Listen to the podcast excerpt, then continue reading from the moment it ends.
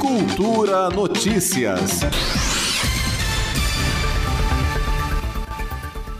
A Corregedoria da Câmara dos Deputados notificou o deputado federal Deltan Dallagnol da cassação do seu mandato. Agora, o ex-procurador da Lava Jato tem cinco dias para apresentar sua defesa no caso. O TSE, Superior Tribunal Eleitoral, decidiu no último dia 16 pela cassação do registro de candidatura de Dallagnol nas eleições do ano passado. A decisão da corte foi unânime. O tribunal entendeu que Deltan pediu exoneração do Ministério Público para não ser alvo de processo administrativo, que poderia torná-lo inelegível. Na semana passada, o deputado Cassado promoveu uma entrevista coletiva no Salão Verde da Câmara para repudiar o ocorrido. Inventaram uma inelegibilidade imaginária para me caçar.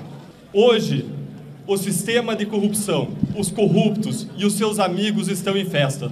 Gilmar Mendes está em festa. Écio Neves está em festa.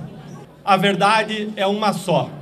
Eu perdi o meu mandato porque eu combati a corrupção. E hoje é um dia de festa para os corruptos e é um dia de festa para Lula. Apesar de ter culpado o sistema e integrantes do judiciário, como o ministro Gilmar Mendes, do STF e até o presidente Lula, três dos sete ministros do TSE foram indicados pelo ex-presidente Jair Bolsonaro. São eles os ministros Sérgio Banhos, Nunes Marques e Carlos Horbach.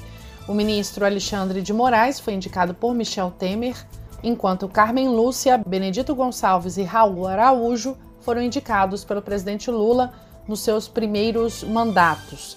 A perda do mandato será analisada pela Corregedoria da Câmara. No entanto, quando a representação é fundamentada em ato da Justiça Eleitoral, o corregedor trata apenas dos aspectos formais da decisão judicial. Ainda cabe recurso da decisão ao Supremo Tribunal Federal. Juliana Medeiros para Cultura FM. Cultura Notícias.